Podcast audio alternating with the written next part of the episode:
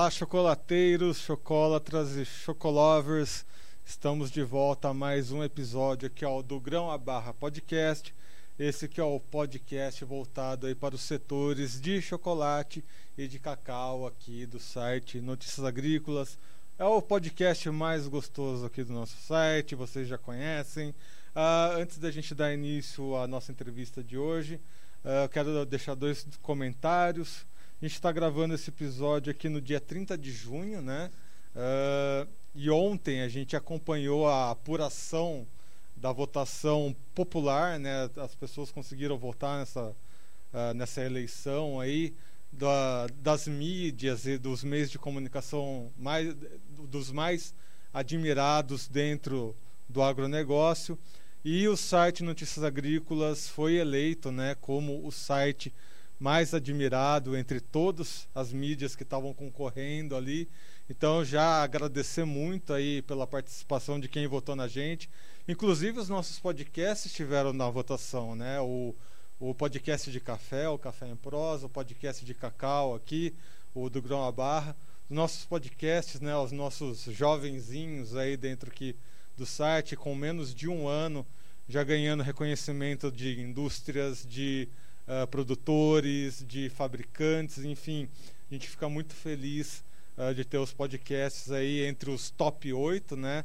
Mais admirados, mas a, a felicidade também de ter sido campeão site e deixar mais uma vez aquele grande abraço para o meu colega, o meu editor-chefe, Alexander Horta que ficou em segundo lugar dentro de 26 jornalistas ali que estavam concorrendo na premiação. Teve o top 5 ali e o Alexander ficou em segundo lugar. Nosso orgulho, né, maior.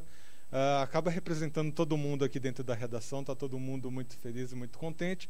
Esse é o primeiro, uh, uh, primeiro aviso que eu quero dar.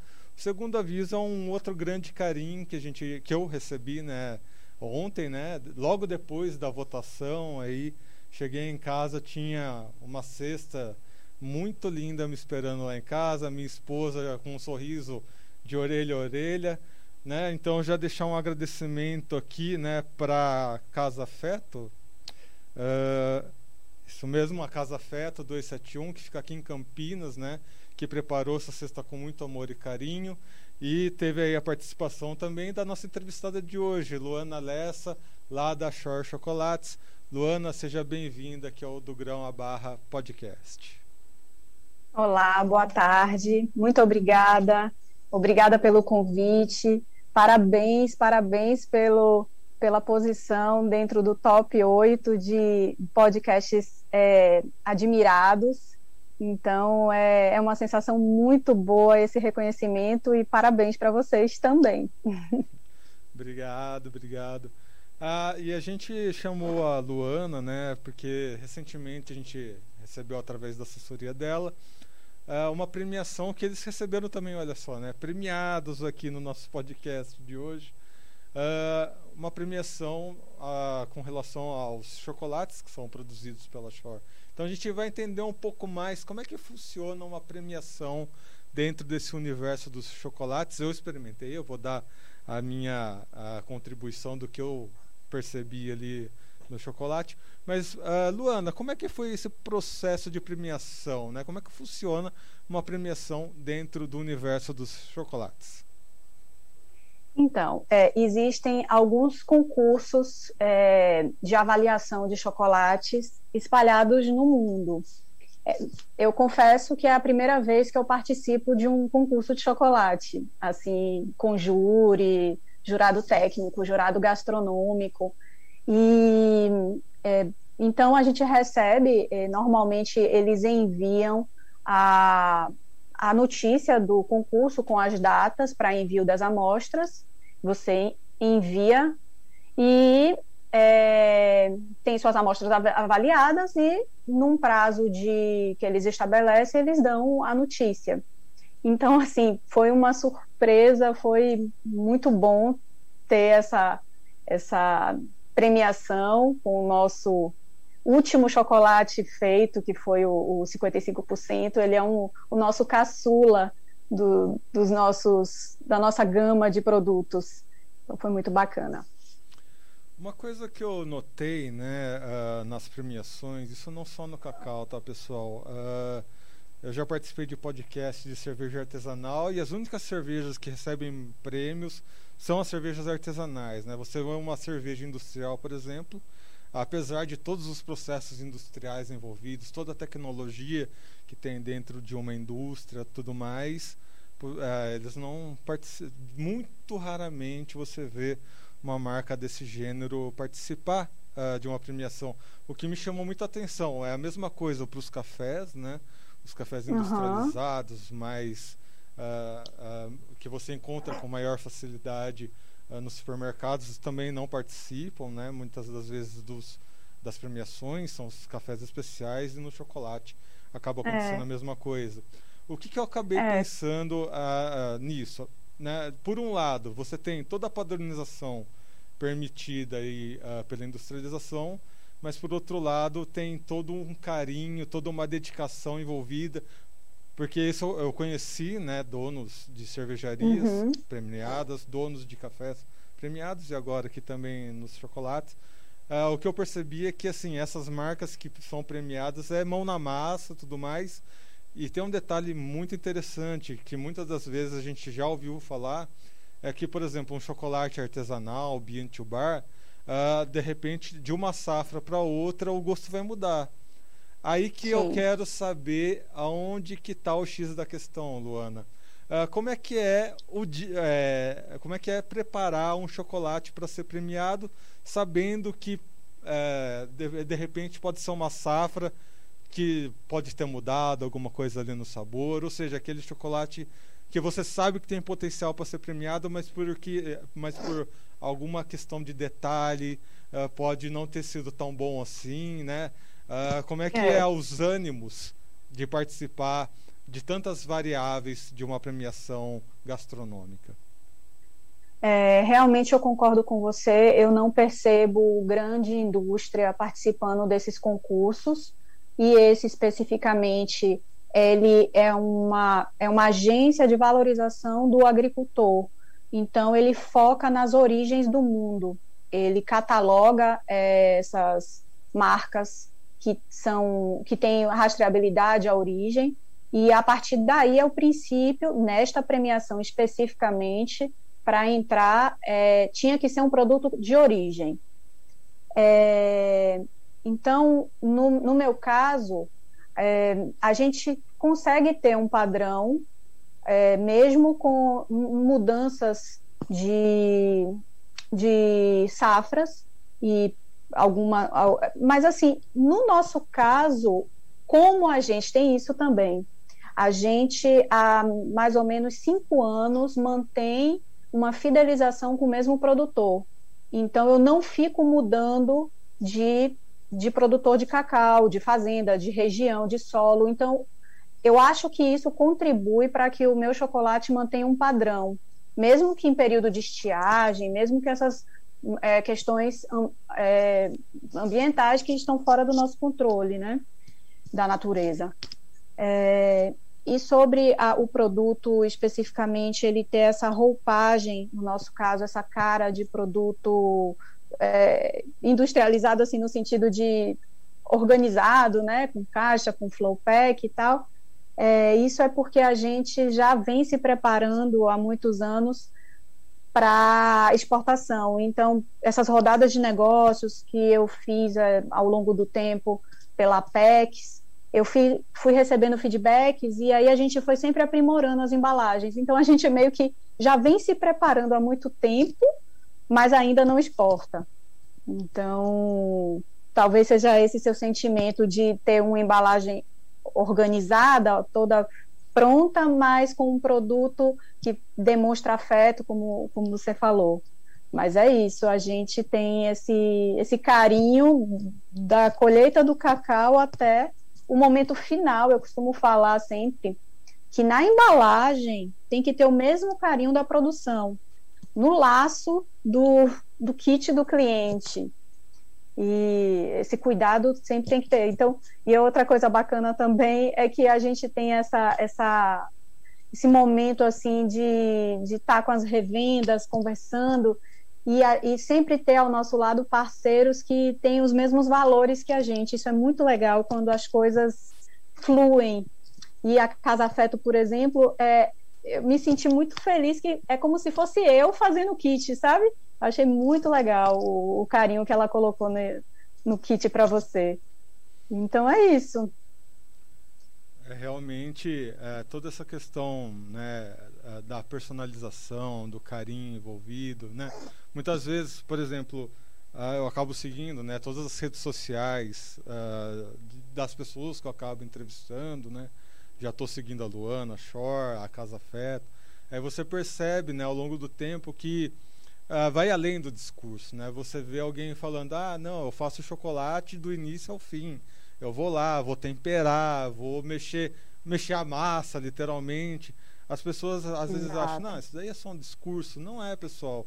Eu estou vendo isso diariamente, é, não só com a Luana, mas uh, vejo que esse movimento Bean to Bar, né, uh, aproveitando que a Luana está aqui, tem um movimento feminino muito forte ligado por trás do movimento to Bar. No Dia das Mães, aí teve um, uma grande mobilização, por exemplo, de chocolates feitos apenas por mulheres. E aí eu tenho certeza que esses chocolates foram feitos e dedicados especialmente pra, de mulheres para as mamães, uh, enfim. Uh, como é que você acha que é, essa delicadeza, né, essa personalização auxilia nesse momento de preparar, né, um novo sabor, um novo chocolate, aproveitando aí uh, esse momento do, do, seu caçulinha aí, né, os 55%? É, eu acho que realmente tem muitas é, empreendedoras no chocolate, mulheres realmente, teve um crescimento enorme, a ponto da gente ter um grupo mulheres é, do chocolate do Brasil. Então, são, se não me engano, 200 mulheres nesse grupo. E, e assim, mulheres do Bintubá, mas também mulheres que fazem chocolate de outras formas. Tem mulheres que trabalham com chocolate no Brasil, todas, assim, muito bacana. E e realmente existe um, uma sensibilidade, um, um olhar mais 360 graus, assim, uma percepção. E eu acho que, no meu caso especificamente, é, ouvir os feedbacks, a gente vai abrindo uma caixinha ali de, de, de feedbacks que a gente vai recebendo, e se a gente não pode atender um desejo agora, a gente se vai percebendo ali, faz uma pesquisa, né, e vendo, olha, isso parece que é interessante o que o cliente falou, o que o cliente mandou a mensagem, e ali a gente vai começando a amadurecer aquela ideia. O 55% nasceu assim, de feedbacks, porque a gente não tinha um dark milk, por exemplo. O, a gente só tinha um chocolate ao leite, que é o 44% ao leite. Então a, a, gente percebeu que alguns clientes falavam: ah, eu queria um mais intenso, mais ao leite, porque essa, é, o paladar do brasileiro, ele, inclusive, me, me surpreende às vezes quando eu vejo clientes interessados por um chocolate mais intenso, assim, 80%, 88%, mas o, o desejo mesmo que eu, no meu caso, é o, o ao leite é, é uma paixão nacional, digamos assim. É, eu vou ter que concordar, né, a, a Luana, e a, já aproveitar e mandar um abraço para a Thelma, né, que fez a gentileza de, de entregar lá, né, a, a cesta para minha esposa. No momento eu não estava em casa, né, estava aqui na redação acompanhando a, a, votação. A, mandar um abraço para a Thelma, para o pessoal lá da Casa Fetos, tudo mais, agradecer mais uma vez. Quem for aqui de Campinas, vai lá conhecer o trabalho deles, né? Essa delicadeza expandida que a Luana explicou, acho que casa muito bem com o trabalho que eles realizam lá. Uh, agora vamos às percepções, né? Eu vou dar uma percepção de, de quem não conhece, de quem está entrando nesse mundo dos chocolates aí há pouco tempo, e eu experimentei os 55% uh, uh, esse chocolate novo aí que, que recebeu a premiação. E qual que foi a percepção que eu tive, né? Eu concordo com essa, com essa opinião de que ser um chocolate ao leite, né? Não é doce, tá, pessoal? Você não sente sabor uh, de açúcar, por exemplo, né, o que você vai encontrar em outros chocolates. Você não vai perceber esse sabor, uh, você percebe o sabor do, do cacau ali mesmo, mas pelo fato de ser ao leite, de ser uh, 50%, 55% no caso, não fica muito forte, né? Não, acho que não vai agredir o paladar de ninguém do que se fosse uma porcentagem maior ali, por exemplo. E eu recebi, eu percebi notas, eu posso estar enganado, uh, notas de melado ali, alguma coisa de cana, né? Aquele melado que vem Sim. da cana, tudo mais. Uh, então conta um pouquinho o processo, como que foi a criação e se essas percepções que eu tive estão mais ou menos no caminho certo. Aí. Sim, sim, estão no caminho certo, sim. É, o 55% ele é mais intenso, né? Ele tem 55% cacau e se ele tem mais cacau, ele tem menos açúcar e realmente ele não é doce. Ele, mas é um chocolate que, que você consegue apreciar exatamente dessa forma. E é, é isso que eu acho fantástico com, com o chocolate de verdade, né? Eu estava assistindo alguns, alguns entrevistados seus, muito legal, um time de peso que você já entrevistou aí, e achei muito bacana algumas falas dizendo é, exatamente essa percepção do, do terroir, do, da fruta, do frutado, da, do floral. Então, é isso que a gente quer realmente, que seja degustado e sentido o cacau, porque é, é impossível não sentir as nuances do cacau num chocolate mesmo que seja um 44%, que é o nosso mínimo percentual, ainda assim consegue sentir as notas do cacau e, e quanto maior, vai acentuando isso, né? É, no caso dos 55%, ele nasceu assim, dessa forma, que a gente foi percebendo uma demanda querendo chocolate ao leite mais intenso, e, e aí começamos a, a idealizar o produto, ele tem a, a, as fitinhas, que no caso a gente nomeou é, Terra da Felicidade, porque a gente já tem o nosso 88%, que é o Bahia de Todos os Santos. Só fazendo um, um, um, breve resumo aqui sobre os outros chocolates, a gente, quando abriu a Show, a gente abriu com 44% e com 70%. E nomeamos, como nosso nome é Show Chocolate de Origem, a gente é, homenageia as nossas origens, no caso a Bahia. O 44% a gente homenageia Ilhéus, a, a, minha cidade, a cidade de onde tem, vem o, o, nosso cacau, que a gente coloca na, na, no produto a foto da igreja São Jorge dos Ilhéus, e, que é um, emblemática na cidade. O 70% a gente homenageia Porto Seguro por conta do descobrimento do Brasil, e aí tem uma caravela no, na embalagem. E o 88% a gente homenageia Salvador com o nome Bahia de Todos os Santos, e aí tem as fitinhas do Senhor do Bonfim. Então, é, o Bahia de Todos os Santos, ele é realmente um produto intenso, forte, para um público, um, um consumidor que busca um chocolate realmente intenso, forte, né? É, e existe demanda, eu fico impressionada também com a quantidade de pessoas que, que consomem o, o mais forte, inclusive muito, muitos homens. É interessante, assim, a, o consumo do chocolate mais forte, eu tenho muito mais clientes homens do que mulheres. E aí, é, mas aí a gente percebia que alguns clientes amavam a caixa do Bahia de Todos os Santos, amavam, era amor à primeira vista, mas queria ele mais suave.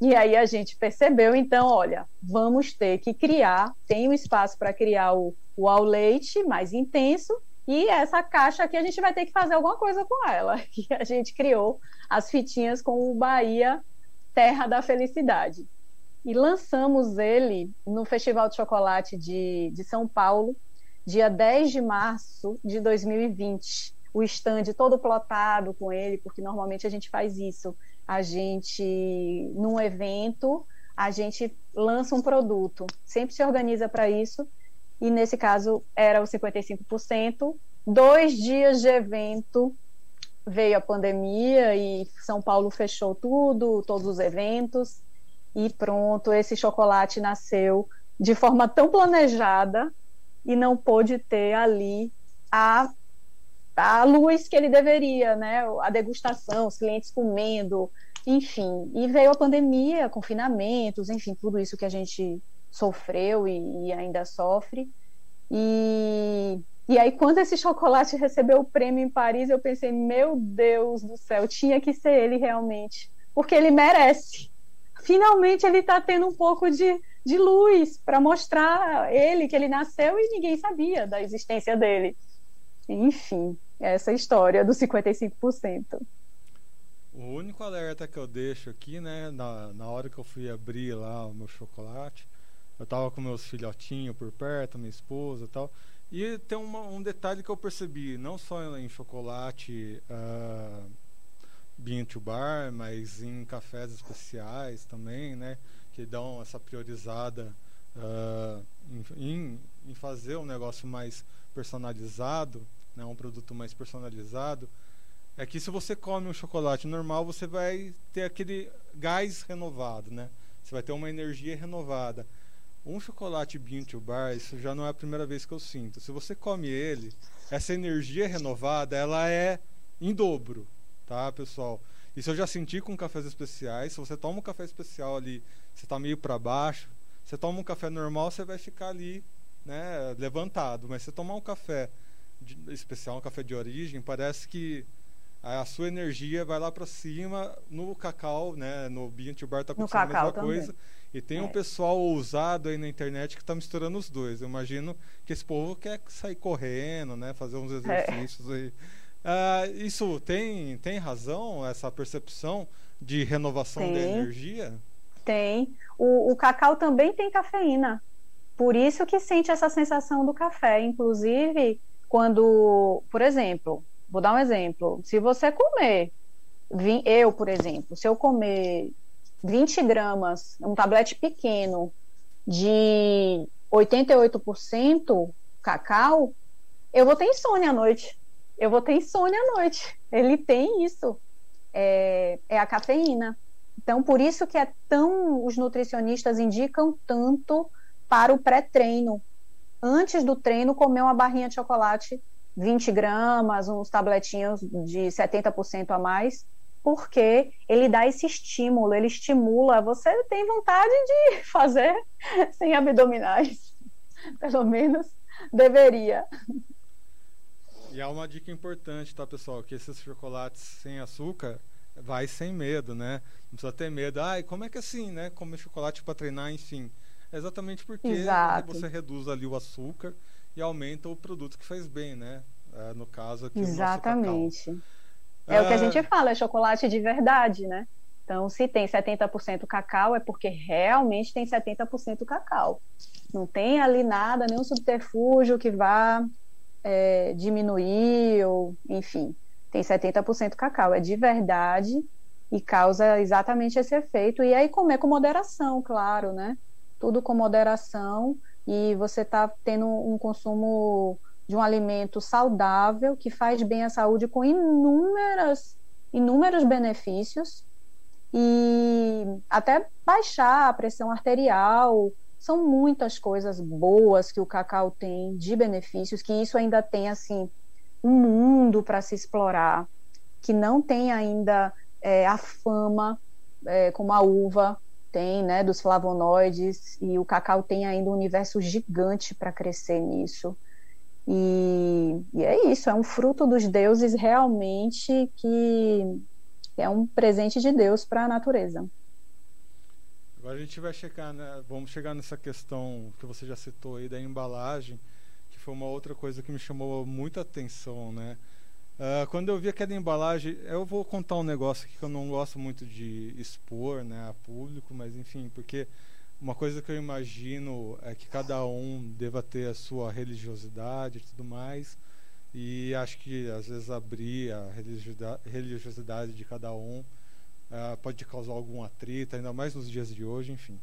Mas quando eu vi né, a, a caixinha, as fitinhas de Nosso Senhor do Bom Fim, e agora você citando, né, respeitar as origens, a sensação que eu tive foi exatamente essa, né? Uh, por exemplo, se alguém quiser me dar uma fitinha de Nossa Senhora do Bonfim, tem que me dar uma fitinha vermelha porque eu sou filho de Ogum, tá?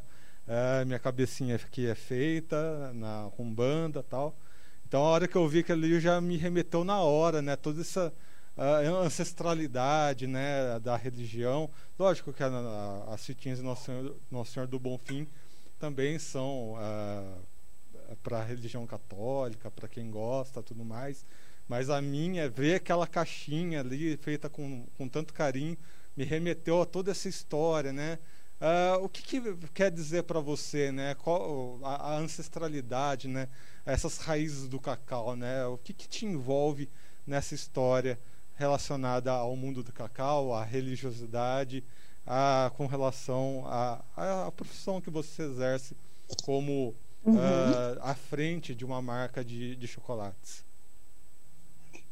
É, o nosso nome, desde o início, nasceu Xó Chocolate de Origem, é, e a gente tem realmente todo esse valor, em primeiro lugar, de, de mostrar a nossa origem Bahia. Então, isso para a gente é muito latente, muito forte, realmente.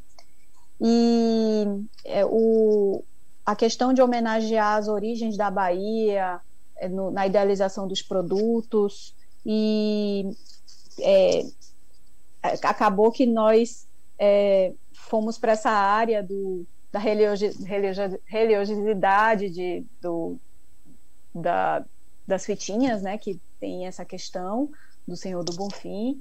Mas é isso, é, é, a, é a alegria que isso causa, é, é, é esse estado de alegria que, que a gente sente na Bahia, né? Realmente, quando o turista chega lá, ele se sente assim é como se ele tivesse planando de tanta alegria que, que sente com essa, esse jeito do, do baiano em si. Eu estou falando desse jeito porque eu, quando tinha a loja aberta, porque fechei a loja em Ilhéus por conta da pandemia, eu recebia muitos navios de turistas, né, os navios que atracavam, MSC e tal, essas empresas grandes. Então a gente, eu ficava ouvindo os depoimentos e esse esse esse, esse calor humano assim com o cliente é muito legal.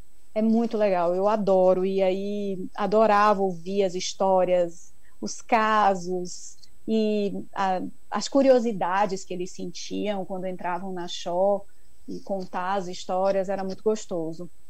Então, essa questão do turismo para a gente é muito forte, é, a origem Bahia também, e a ancestralidade é, para mim é uma questão magnífica, assim, lidar com o cacau, é, cair, é, acabou que, um resumo da minha história, eu sou publicitária formada, sou de Ilhéus, mas eu não fui para o universo do cacau de nascida, digamos assim, porque eu nasci em 80 e meu avô produtor de cacau, meu avô morreu em 89, no ano da vassoura de bruxa. Ele não viu a, a situação que a triste situação que, que viveu a cidade. Então, mas os meus tios que, cuida, que ficaram cuidando de tudo e, e meu pai, enfim, foi muito triste.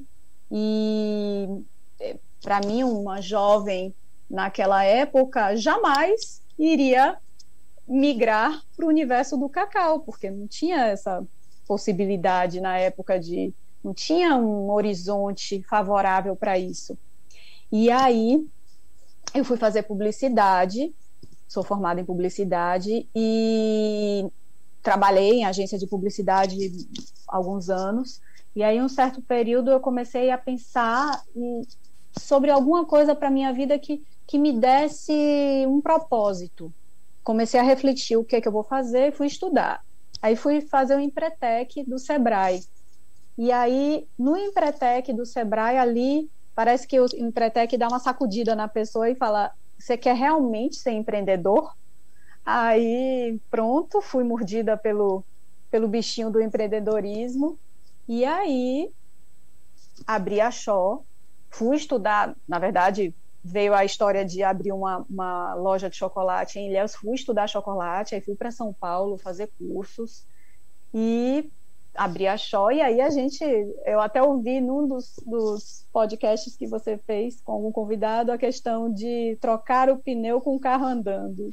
Exatamente isso. A gente vai aprendendo com as coisas em movimento e é um aprendizado atrás do outro.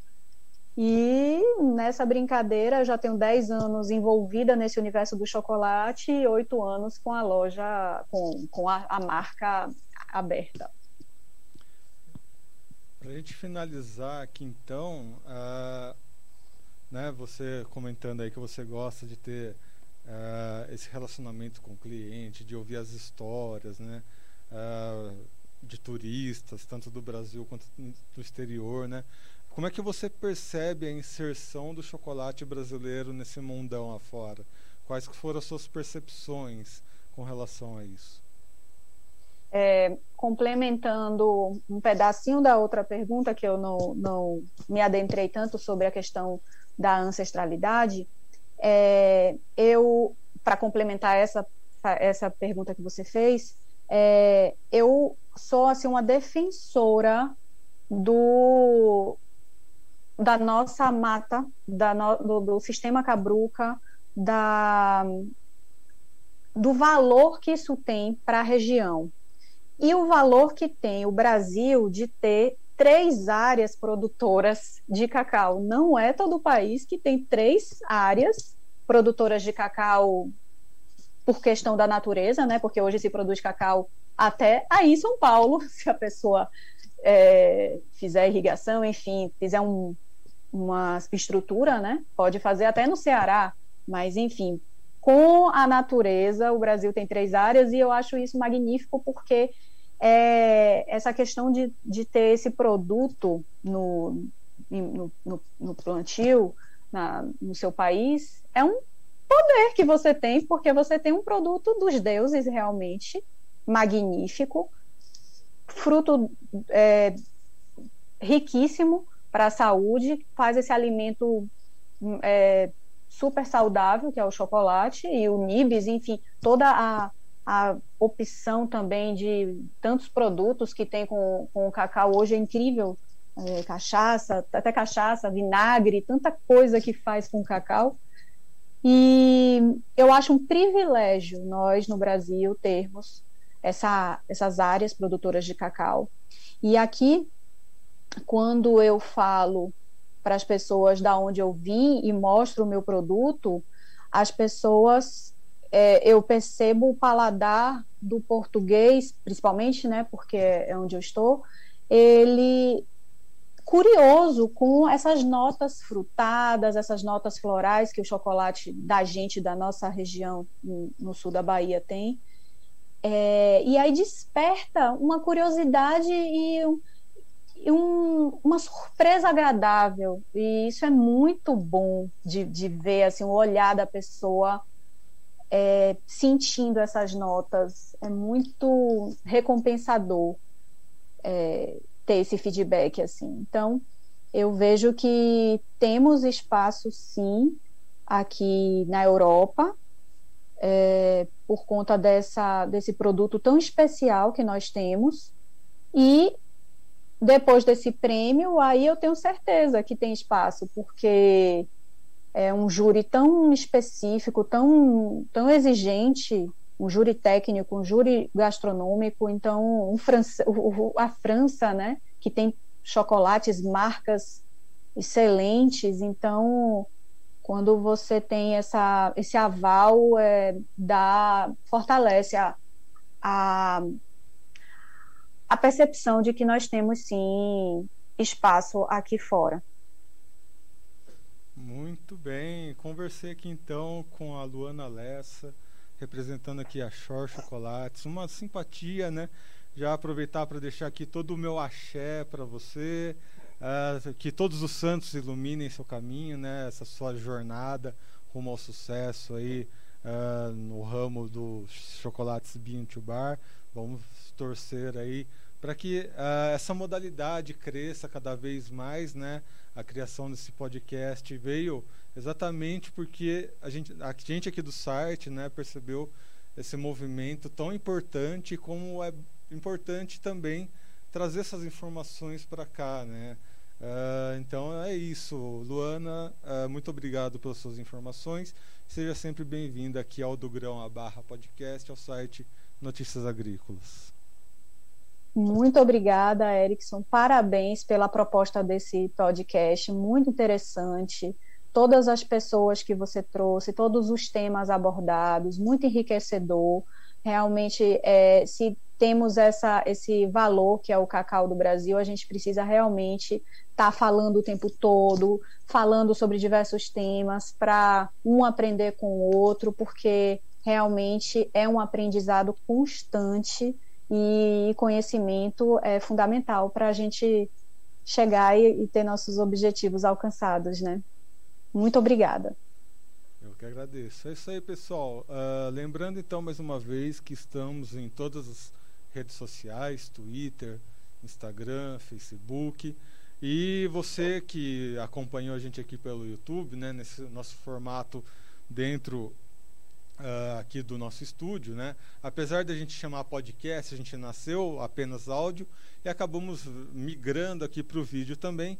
Uh, por um simples motivo, né? Se você está com uma internet boa, né, uma internet rápida, você consegue assistir, né, esse formato de gravação no estúdio. Você vê a minha imagem, vê a imagem do, do nosso entrevistado, da nossa entrevistada.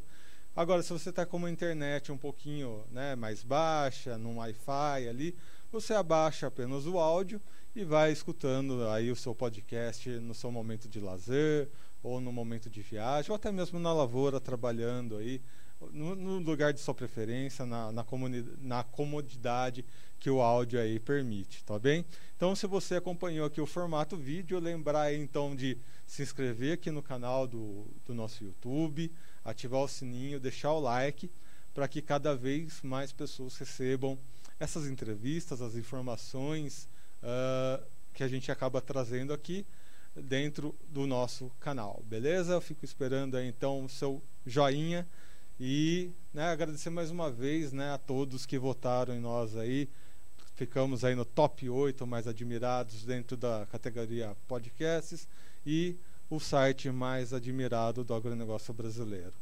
E, ah, antes que de terminar, lembrei de um último detalhe, né? A gente tem o perfil no Instagram do, do Grão a Barra, que é do Grão a Barra, underline NA. Segue a gente lá também, eu vou estar aguardando vocês.